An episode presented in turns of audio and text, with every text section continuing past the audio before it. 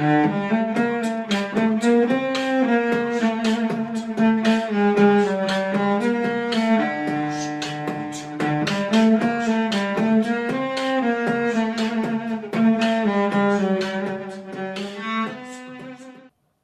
que bem, senhoras e senhores. Minha voz não é feminina como a das donas do Alvinegras da Vila, mas eu sou Felipe Noronha e fui convidado não só para participar desta edição número eu não sei do podcast, eu não sei nem dos meus vídeos e podcasts, imagine os dos outros, e também para apresentar o roteiro desta edição. O roteiro é não há roteiro, descobri durante a apresentação deste programa. Eu, como disse, sou Felipe Noronha, mas estou muito bem acompanhado de Isabel Nascimento e de Anitta Efraim, que a partir deste momento vão se apresentar e tocar o podcast, muito bem conduzido por elas toda semana. Olá, meninas. Hello, gente, um prazer. Bom dia, boa tarde, boa noite para você que é torcedora, para você que é torcedor do Santos. Hoje estamos nesse trio maravilhoso que agora tem um nome. Estamos aqui em Tríplice Coroa. É, bom, você que está vendo por vídeo, eu você não precisa de tantas explicações, mas eu vou explicar para quem está ouvindo a gente. Bel está usando um modelo da nossa camiseta, modelo muito que bem, camisa azul, que ainda tem todos os tamanhos para você comprar. E Felipe Noronha está usando o modelo Chama Base, que também tem todos os, todos os tamanhos para você comprar. Entra no Instagram, arroba Tríplice Coroa, e lá tem todos os passos para você comprar. Ponto coroa. Tríplice.coroa, arroba tríplice.coroa. Como eu bem disse, o Noronha só repetiu porque eu tinha, claro, falado certo. É, e lá vai ter instruções para você comprar e receber em todo o Brasil agora. Ai, que emoção! Isabel Pode ser fora do Brasil também, se você quiser pagar uma taxa louca, à vontade.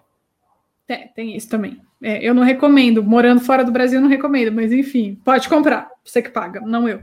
E Isabel Nascimento, tudo bem com você? Está feliz de camiseta nova, brusinha nova? Amei.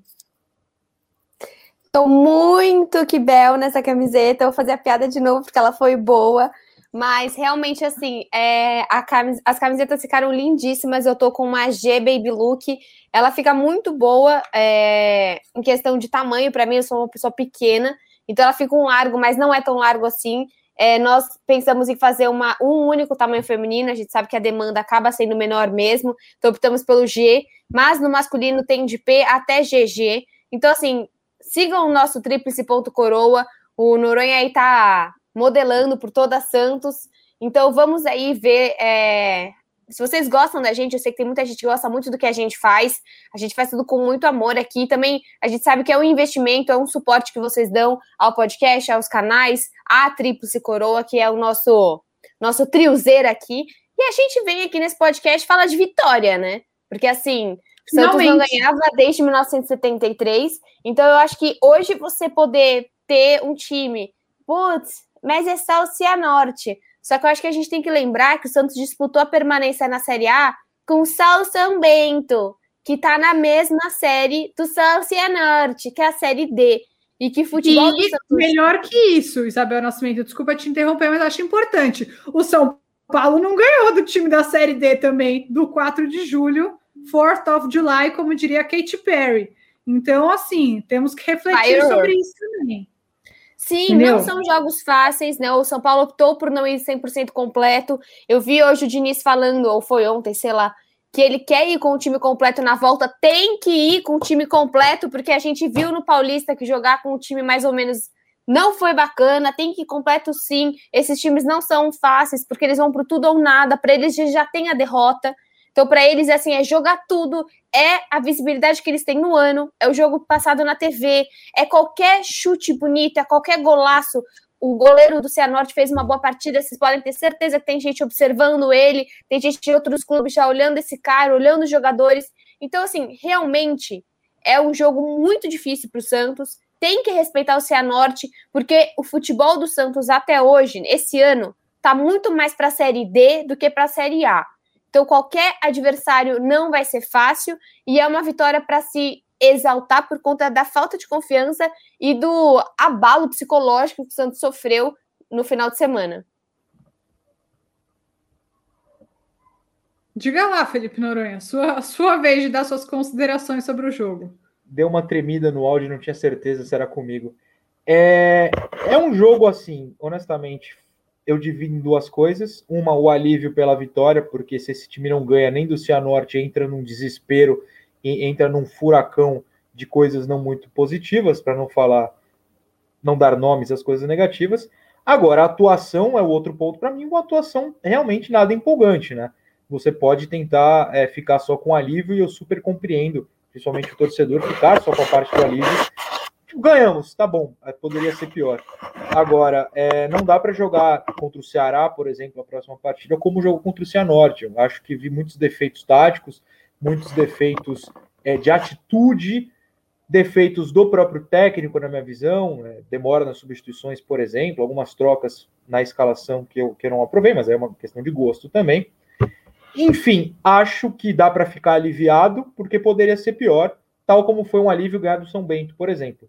Mas ganhar do São Bento não significou ganhar outros jogos, como a vaga na Libertadores que não veio. Então, a gente espera que dessa vez o alívio signifique também em campo uma melhora a partir do jogo de sábado contra o Ceará. A gente torce para isso. E é, continuando Ceará... no que o, o Noronha está falando, Ni, ele comentou das mudanças de escalação. Eu queria que você falasse muito sobre isso, né? Acho que a gente tem que pontuar a questão do John e do Luiz Felipe. Vou começar pelo mais fácil. É, eu acho que eu vejo como o John interessante se for um rodízio sério um na Copa do Brasil, eventualmente, um no Brasileiro. Eu não gosto dessa brincadeira de, ah, hoje vai um, ah, hoje vai outro. Porque assim, o John já conhece Cianorte, ele vai jogar no próximo jogo, faz sentido. E para mim, inicialmente eu briguei com o Fernando Diniz mentalmente, quando eu vi o John na escalação. Mas depois eu pensei, cara, deixar o John no banco, rapidinho veio outro time e pega esse cara. Porque ele é muito melhor que vários goleiros que a gente tá vendo titulares no Campeonato Brasileiro. Então faz sentido esse rodízio, mas eu gostaria de um rodízio mais sério e não simplesmente pipocar goleiro aqui, volta goleiro aqui. E acho que o John, tirando aquele finalzinho que o John falou, deixa eu ver se vocês estão acordados. Aí o John foi tentar brincar com o pezinho dele, quase tomou uma meia cobertura ali. Mas tirando esse fatídico lance, eu acho que o John fez uma partida ok. Ni, se você puder falar do e também no Luiz Felipe, só para a gente não, não perder a, a, monetização do vídeo, se o Noronha for falar do Luiz Felipe.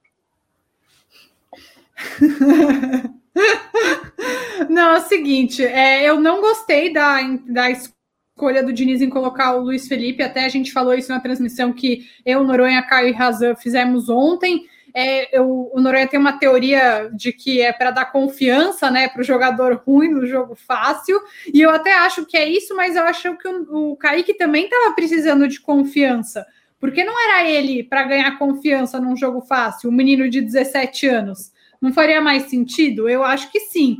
Sobre o revezamento de goleiros, é, eu não entendo exatamente, porque o goleiro cansa menos, não corre o campo inteiro, mas entendo que o John é um bom goleiro, que ele também quer, que o treinador também quer passar uma mensagem e tal. O John eu consigo entender, mas o Luiz Felipe, para mim, é incompreensível. A única teoria que eu tenho, além disso que o Noronha falou, né, de querer recuperar é o jogador. Que ele é filho mas... do Fernando Diniz. Não, mas é, parece tá, a única possibilidade. Fosse, tá é ele querer usar três zagueiros, né? De, e aí querer recuperar um pouco a confiança do, do Luiz Felipe para poder colocar os três em campo. Mas, tipo, mesmo contra o Cianorte, ele não fez um jogo bom, sabe? Isso que eu acho preocupante. O jogo dele não foi um bom Ele não jogo. foi exigido, né? Os dois pontos, tanto o John como o Luiz Felipe, Luiz Felipe não suou o uniforme dele no primeiro tempo. Então, assim, é um Ele jogo ok. Bem tosco. Mas é um jogo também que a defesa não foi exigida, né? Porque você até viu um Luan, não. até um Alisson ousado, né? Um Alisson chutando de fora da área, que eu acho que foi extremamente importante, porque só depois daí o Santos descobriu que dá para chutar de fora da área, e daí o Luan chuta e o Caio faz o rebote. Mas eu acho que assim, é, é o que vocês falaram. Colocou, foi, fizeram uma boa atuação ou fizeram uma atuação sem erros? Então acho que é assim. É. É isso, foi uma atuação sem erros. Do John não dava nem para testar. O Luiz Felipe ainda conseguiu errar num jogo fácil assim. E uma coisa que eu acho que a gente precisa falar, e acho que talvez o Noronha, que é, vai mais para esse lado, possa tentar explicar para a gente, é por que tanto cruzamento? O Santos não tem um centroavante de referência. O, os times do Fernando Diniz não têm essa característica de cruzar. E tudo bem, entendo que o Cianorte estava totalmente recuado, mas já depois viu que era só chutar no gol que dava certo, marcar pressão, marcar alto que funcionava. Por que, que o Santos cruzou tanta bola? eu não tenho uma resposta. Eu gostaria que o Fernando Diniz tivesse. Eu acho que ele não tem também. É... Não sei se falta de confiança no meio-campo, que eu até cheguei a comentar anteriormente. Uh, tinha um latifúndio, né? Tinha uma distância enorme do Pirani perto dos atacantes para o Giamota e para o Alisson ao lado dos zagueiros, então não conseguia jogar por lá. Então toda a bola que o Giamota pegava atrás, ele jogava direto na ponta esquerda para o Felipe, Felipe Jonathan ficar cruzando. Uh, o Santos acertou 7 de 32 cruzamentos na partida, se eu não me engano. Lembrando que 7 acertos não significa 7 cabeçadas para o gol. Significa 7 vezes que a bola tocou no jogador do Santos antes de tocar no rival. É, ou seja, pode ter sido uma cabeçada para longe, pode ter sido um toque para trás, e na maioria dos casos foi isso. O Santos não criou grandes jogadas em cruzamento. Nenhum gol saiu de cabeça, não, nem nenhum grande gol. chance.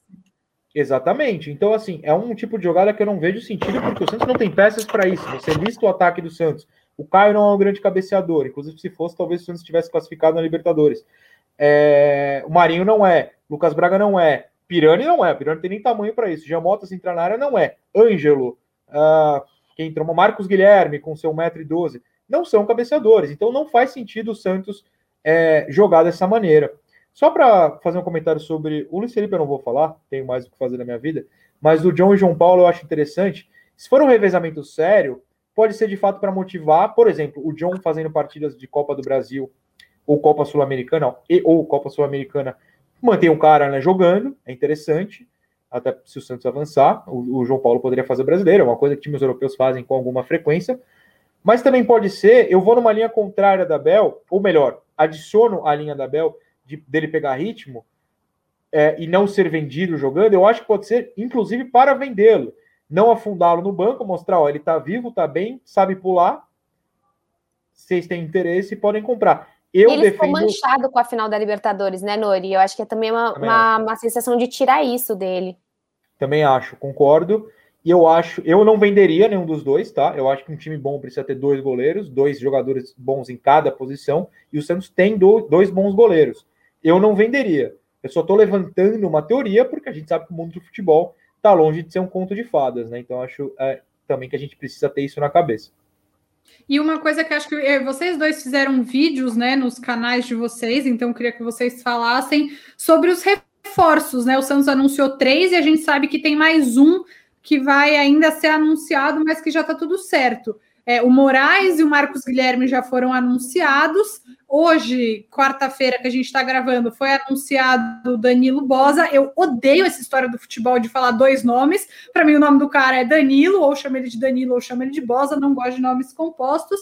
E o outro é o Zanocelo. Enfim, o que, que vocês sabem aí desses jogadores que estão chegando? Bel, se você quiser começar, o que, que você ouviu de bom? Ou de ruim, né? Olha, do, os dois do Mirassol, eu vi coisas muito interessantes. O que me dá um pouco de receio, né? Até falei com o Emílio Bota, que é o setorista do GE só dos interiores, né? Dos times do, do interior, é que ele é muito parecido com o futebol do Diniz, com o tal futebol moderno. Até fiz um vídeo um pouco revoltada, porque para mim o Santos precisa primeiro jogar simples e depois jogar usado. Mas é, eu gosto da ideia de alguns pontos. Eu gosto de ser empréstimo, eu gosto de ser até o fim do ano, pelo menos os três já que apareceram, não é uma loucura que o Santos está fazendo. São jogadores jovens, são jogadores promissores, são jogadores, principalmente os dois do Mirassol, que vão tratar o Santos como algo excepcional na carreira deles. Não só como mais um clube, não dei certo nesse, não dei certo nesse, se eu não der certo nesse, eu vou para o próximo. Então, acho que eu gosto muito, principalmente do Moraes, eu acho que por mais que tudo que eu tenha pesquisado sobre ele, ele tem as mesmas características do Felipe Jonathan, ser um cara mais ofensivo, ser um cara que entra no meio da área, ele é lateral. Então, assim, ele não vai jogar no meio de campo. Né? Ele é o cara, todo mundo fala, ele cruza bem, ele chuta bem de fora da área, ele arremessa bem, ele faz o lateral, né? Sim, claro. E ele consegue realmente ter um futebol, ele põe a mão na bola, é ótimo. Mas, por exemplo, o Danilo Boza, é Boza, né? Eu sempre acho que é Boza ou Bolas. O Danilo é um cara, por exemplo, Boza, Bossá. Bossá. Bossá. Hermes e Renato. Não, Danilo Bossá, Danilo Bossá, é, ele é um cara que, por exemplo, o que me falaram, ele, ele, é muito parecido com o futebol do Diniz em questão de saída de bola, mas ele acabou, por exemplo, fazendo dois gols contra no Mirassol esse ano, porque é um cara que fica nessa questão de você trabalhar bastante a saída, ser ousado. E, por exemplo, no jogo contra o Bahia, eu só queria que o João Paulo explodisse aquela bola e caísse na minha casa. Eu não queria que ele desse toquinho. Tá 2 a 0 meu filho, tira essa bola daí. Então, assim, gosto de como esses reforços estão vindo, serem jovens, empréstimo, não ser loucura do Santos, não ser Paulo Henrique Ganso, mas eu acho que o meu, o meu questão com isso é só assim, até quando o Santos não vai abrir o olho, o Ariel abriu o olho e saiu correndo do Santos, tiveram outras questões também, mas ele reparou que o Santos não é um time tão habilidoso, ele percebeu isso também. Então, assim, a gente precisa entender para esses reforços que eles estão reforçando o Santos ou eles estão reforçando o estilo de jogo do Diniz? Tadã! É, eu informo que a, a, resposta pode ser a segunda opção, que não seria uma coisa muito, muito boa para o Santos. É, claro que é difícil a gente ouvir coisas ruins sobre jogadores que estão aí no mercado, porque é difícil alguém falar, ah, esse cara é ruim, esse cara é péssimo, esse cara tem as falhas. Então a gente ouve coisas boas. É, mas eu prefiro, eu, eu, então eu vou numa, numa pontuação de quem pode ser titular e quem não, na minha visão. Acho que o Danilo, se for titular, é a mesma coisa do Luiz Felipe nesse momento ou é para jogar com três zagueiros, ou ele vai roubar a vaga de um zagueiro melhor, que é o Kaique. O, o Zanocelo precisa ser titular. Se ele, meio campo, não conseguir ser titular neste meio que o Santos tem na atualidade, manda embora. É brincadeira, é um exagero. Mas ele precisa ser capaz de ser titular. Ele talvez não resolva, mas não dá para ele ser pior que Alisson e Geomota jogando juntos entre zagueiros. O Zanocelo precisa ser um reforço de fato, não só um cara contratado. É... O Moraes é um cara que precisa chegar no mínimo para brigar por posição com o Felipe Jonathan, que está em péssima fase. Inclusive, se vocês lançarem o bolão de quem o Alisson estava gritando no famoso vídeo né, que pegaram no vestiário em Cianorte, eu bateria uma postinha aqui, uns 10 Não é você gritando? Eu, achei, eu, eu ouvi a voz, achei que fosse você. Eu, eu respeito, respeito a pandemia, a pandemia, eu fico em casa, ah, não, tá. não viajo por estádios. É, tá, tá. Eu apostaria muito que era com o Felipe Jonathan. Mas enfim, são só apostas. Os boatos Moraes... e as fofocas dizem isso, né, Nori? Todas as fofocas que tem muita base, se fofocas realmente tem uma base crônica, dizem que era pro FJ. Chama a base. Eu, não vi. Eu juro mas... não vi. Não, mas eu também não vi, até porque a pessoa que propagou a fofoca, que postou o vídeo, é um péssimo fofoqueiro, porque achou que era o Diniz gritando. Então é uma, um é péssimo fofoqueiro. É obviamente que é o Alisson. E eu amei Mas seu Alisson. No, ele fala no vídeo, o fofoqueiro que divulgou o vídeo, ele fala no vídeo. E acho que o Diniz tá bravo. E era claramente o Alisson. Não, e eu amei isso, porque é isso que tá faltando no Santos. E alguém fala: caraca, meus filhos, isso não é, isso não funciona. Ah, eu sei que é, o Alisson é esse cara. O mas... problema é que tá vindo de alguém que também não funciona. Mas eu não achei o Alisson tão ruim na partida contra o Cianorte. Ah, quando ele acertar um passe de 5 metros, eu posso concordar. Ele tá não, tá eu gosto de dele. Ele chutou no gol. Sim, eu sei que é... em geral que é, os jogadores fazem. Deixa eu passar pano pro Alisson, não, porque ele deu a bronca no jogador. De eu só acho não, mas que eu até é acho o... que Antes, acho que você ainda vai falar do Marcos Guilherme, né, Noronha? Mas só comentando rapidinho o vídeo, eu acho que assim, teve gente querendo criar intriga por causa disso, mas todo é. mundo que já praticou um esporte coletivo sabe que isso acontece, que isso é normal. E assim, ruim seria se não a gente briga. xingando e jogando mal. Nós três não, de briga antes de entrar no podcast, falando, meu, para de fazer isso, todo podcast você fala isso. Exatamente. Só, só um adendo, o Moraes não jogou ontem também, porque ele já jogou é, pelo Mirassol. Então ele não poderia jogar. Eu queria saber se o Danilo também já jogou. Vocês têm essa informação? Jogou. Jogou então sim. nenhum deles vai poder aparecer não. na Copa do Brasil. Top. Fala agora do Marcos o, Guilherme, quem quiser. O Marcos Guilherme pode aparecer na Copa do Brasil. Eu fiquei curioso. Já eu apareceu, achei o Marcos né? Guilherme. É, não, ele, ele pode no, no, na comparação com os outros. E aí eu, eu, ia dizer de ontem. Eu achei que ele não fez absolutamente nada de interessante. Não tô falando que foi mal. Mas eu vi pessoal falando: super contratação, entrou, mudou o jogo, melhorou o ataque. Eu, ele acertou atrás. Uh... É, que não era para acertar, era para ter feito gol, mas tudo bem. Inclusive foi uma bela defesa do, do, do, do Vitor, Bruno, Bruno, sei lá, não sei. O Bruno. Porque a hora que eu vi é... o goleiro Bruno, eu fiz, ah, o quê? Aí depois não era. Mas eu não achei nada demais. Agora, é, era um cara que foi contratado para ser reserva do Lucas Braga, o técnico acaba de falar que ele vai entrar de meia. Ou seja, ou sinceramente, não sei o que esperar neste momento do Marcos Guilherme. Cara, é desespero isso, né? Tipo, é um cara que não aguenta mais ter que escalar o Gemota no meio de campo do Santos, entendeu? Sinceramente, essa é a minha opinião. Ah, meu, eu não aguento mais. O Pirani, não o Gemota. É verdade, você tem toda a é. razão, ele fez isso mesmo. E vocês Mas eu, que vai... que... eu acho que o FJ vai que... aparecer mais no meio com a chegada do Moraes. Eu tô achando que o, que o. Por conta da saída de bola, por conta da parte ofensiva, pode ser que a gente veja mais o Felipe no meio, vocês não acham? Pode ser, se ele parar de ter obrigação de marcar, ajuda todo mundo, inclusive ele mesmo, porque ele marcando, já falei, é tipo eu dançando. São coisas horríveis. Francamente. Eu, eu nunca vi nunca vi. dançando, então. Pois é, vocês estão vendo que é uma coisa que eu faço publicamente. É, só idiota dança publicamente. Que isso, pelo amor de Deus. Mas, enfim, acho que o Santos é, encaminhou, encaminhou, mas não tem nada ganho. A classificação ainda não aconteceu. É terça que vem, no famoso horário do desemprego, que é às quatro e meia da tarde.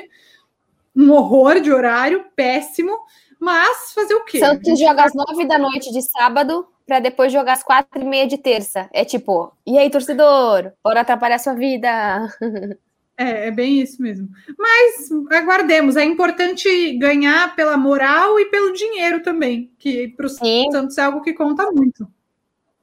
E bora passar para o próximo assunto. É, o Noronha vai apresentar uma análise que ele fez do Independente. A gente pode colocar no slide. É, é, a gente teve aí o sorteio essa semana. O Santos realmente pegou um time dificílimo, mas eu adoro esse tipo de campeonato, não sei vocês, é que você não pode cair para outra divisão. Então eu fico muito mais tranquila, eu acho um campeonato incrível. Perdeu, perdeu, dá um abracinho, você vai embora.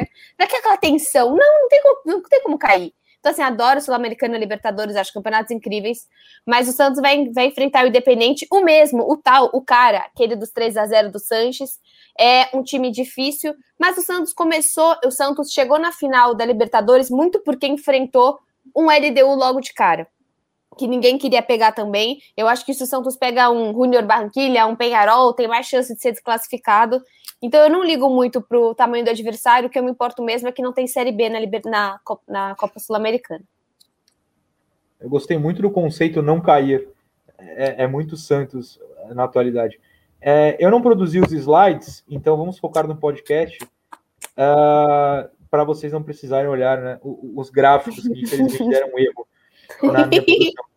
É, eu acho que eu, eu, o Santos poderia pegar só times da Sula, né? Os times que venceram os grupos da Sula. Então eu listo aqui. Se eu errar algum e trocar pela Libertadores, vocês me corrigem.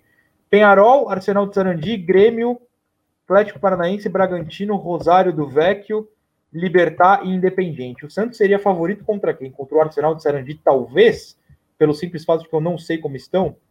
O Independente acabou de cair na semi do argentino. Não é como se fosse ruim, foi além é, do Boca River, por exemplo. É, Qual Libertar, era o grupo do Independente na Libertadores, vocês lembram? O Independente jogou a Sula e o Independente passou no grupo do Bahia. O Bahia ah, perdeu para o Independente fora empatou em casa.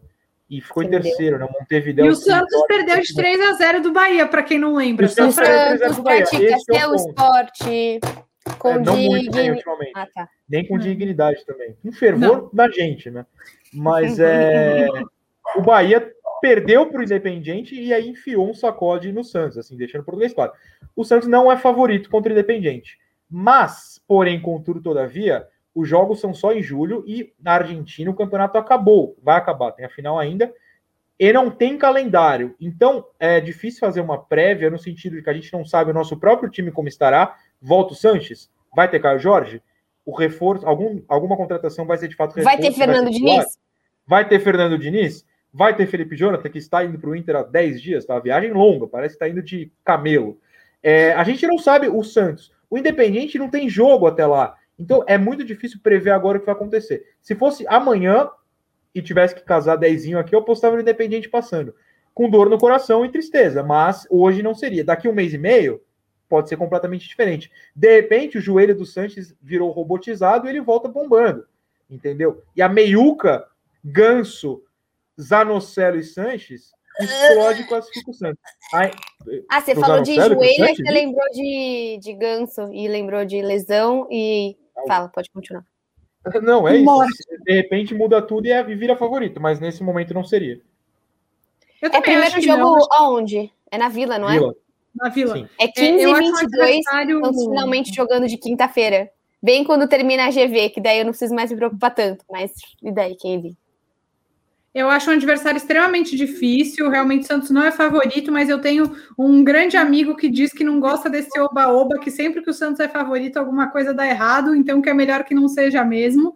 Acho que até lá. Na atualidade dá errado quando é favorito, quando não é, quando tá igual. Eu amo o otimismo que o Santista tem carregado no coração ultimamente.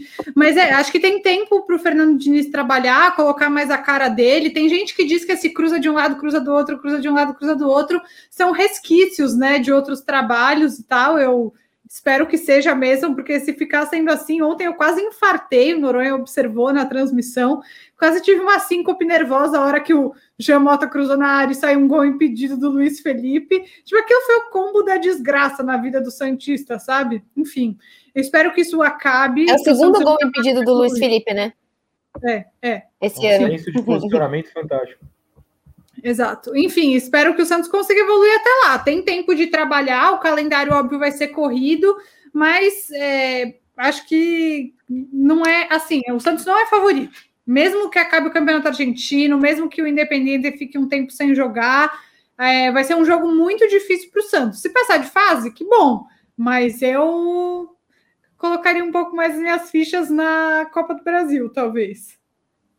Mas antes aí da Copa do Brasil, a gente vai falar um pouquinho sobre o próximo adversário, né? Que hoje, aliás, estamos gravando esse podcast na quarta-feira. Hoje o Ceará joga a Copa do Brasil contra o Fortaleza fora de casa. Eu acho que o, o Santos vai jogar contra o Ceará nove da noite no sábado e vai muito do jogo de hoje, né? A gente medir como que esse Ceará chega porque ele é um time difícil, é um time organizado, é um time que tirou o Santos da Copa do Brasil ano passado e, novamente, o Santos não vai como um super favorito para esse duelo, muito porque o Santos não vem fazendo bons jogos contra ninguém, né? O Santos está tomando gol em quase todos os jogos, vai ser um jogo difícil, mas acho que o clássico hoje contra é, Fortaleza e Ceará vão dar uma boa toada aí de como esse time vem, né? O Ceará que começou o Brasileirão ganhando do Grêmio fora, né? Não foi isso? Foi 3 a 2 para o Ceará. Não, mas foi no Ceará. Ah, tá, foi no Ceará, mas mesmo assim ganhou do Grêmio. É, o Ceará perdeu o, o campeonato louco Copa do estadual. Foi a Copa do mas perdeu Copa a Copa do, do Nordeste, Nordeste perdeu na final também. contra o Bahia mas perdeu estadual também para o Fortaleza, então acho que é, a, o mata-mata deve interessar muito a eles. Não acho que o Guto vá poupar para o brasileiro, mas realmente acho que o jogo de quarta-feira vai dar uma, uma toada e também acho que é uma oportunidade do Fernando Diniz estudar aí as, as fraquezas e os pontos fortes do time do Ceará para montar um Santos melhor e talvez até já com os reforços, né? Quem sabe algum não entre de titular, porque eu pessoalmente não aguento mais ver o Pará em campo como titular do Santos, nem um pouco. Não aguento e mesmo. é muito louco como ele não põe o Madison, né? Isso é muito ruim, questão de jornalismo, a gente não ter acesso aos treinos. Senão era basicamente dar uma perguntadinha para alguns dos nossos colegas setoristas e falar: Meu, Madison treina tão mal assim, né? Eu lembro muito naquela época do Calabresa, até que nós vimos ontem, também do Guilherme Nunes, algumas peças que nós falávamos, caramba, não entra nunca, deve jogar muito mal no treino. E o Matson é isso, eu acho que o Fernando Diniz ele é mais capaz de nós vermos um Matson mais à frente do que talvez no lugar do Pará. Mas é isso que a gente vai esperar e ver a. Nossa, a... mas para ele marcar pior que o Pará, Deus nos acuda, né? Mas marca, né? Esse é o problema. É o Matson, é, quando ele foi contratado, ele era basicamente só conhecido por atacar. Inclusive, um torcedor do Atlético Paranaense, da onde ele veio, falou: Cara, se ele for titular, vocês vão tomar bola nas costas a rodo. É, existe um motivo para o Matson não jogar, além do administrativo ser incapaz de, de, é, inscrevê-lo no Paulista, obviamente, que é ele não marca. Ele não virou ponta com Cuca, Gesualdo, Roland e agora com o Diniz ele não joga, mas ele chegou a entrar né, num jogo de ponta, eu acho. É, não é à toa. O fato é que ele não tem noção de marcação. É, a gente torce para que ele tenha aprendido, mas olha, para ele não jogar nessa situação do Pará é porque nos treinos ele provavelmente deixa claro que não está rolando. Nossa, mas puxado. Isso não é uma defesa ao Pará, hein, pelo amor de Deus. Toda vez que o Pará entra em campo, o Noronha recebe hate nas redes. Opa. Bom, gente, para finalizar, vamos falar um pouco aí da nossa camiseta. É, a gente tem alguns recados para dar. Diga aí, Anitta. Que é assim, eu sigam só... a gente, sigam a gente no Instagram, arroba tríplice.coroa. A gente, como a gente falou, tem dois modelos, o que a Bel tá usando, muito que bem. E Muito que bel. O que o Noronha está usando chama base. Chama a base mesmo, porque Caio Jorge, maravilhoso, fez o, o gol contra o, o Cianorte. Espero que continue ajudando também. E se você falar, ah, mas eu quero outros modelos, outras ideias, sim, a gente tem que acabar de vender essa primeira leva para fazer esse reinvestimento, ou seja, depende também de vocês. Entrem lá no nosso Instagram, tríplice.coroa, para ver como faz para comprar, entrega para todo o Brasil a partir de agora. Então, sejam felizes, gastem dinheiro com a gente, saiam muito bem trajados. E é isso. Esqueci Muito que coisa? bem trajados. E tem que avisar que o Nori vai ficar até sexta-feira em, em, Santos, né? Então até sexta-feira você vai poder entregar na mão dos colegas, não é mesmo? É, conta Exatamente. dessa experiência de ver os fãs. Então, é, tem sido bem legal. Por quê? Porque como não tem estádio no momento, e não teremos por, por muito tempo, pelo menos se a gente for é, tiver alguma noção de vida, é, falta esse contato, né? Não que eu chegue e abrace as pessoas, não faço isso, afinal de contas, como diz, respeito, vou muito bem mascarado e tento manter uma certa distância, na base do soquinho assim no máximo. E aí o pessoal troca ideia. Teve mãe que comp comprou a camisa, eu fui entregar para o filho, aí fez a surpresa, o filho tirou foto. Teve o, o camarada. Foi surpresa, meu... que fofo! Teve o pessoal que ofereceu ah, uma água de coco. Eu falei, não, obrigado, porque eu não vou tirar máscara na rua, mas agradeço esse contato pessoal que agradeceu pela criação do canal, que tirou dicas. Então, Nora, como é que você vê as coisas táticas? Eu parei ali uns cinco minutos para trocar uma ideia. Ah, faz assim, faz assado. Então, é uma experiência bastante legal. Se você quiser tê-la, não ver minha cara, mas trocar uma ideia, compre a camisa. É, aqui em Santos, nesse momento, até sexta, eu tenho uma GG, uma G e uma P da versão azul, mas tenho GG e, e tenho a M também, no caso da chama base eu compraria, porque se eu não comprasse, eu não estaria vestido. Cai bem, é confortável, é bonita, é chique. Vale a pena. Ficou tão bem feita, né? Até me surpreendeu com a gente mesmo.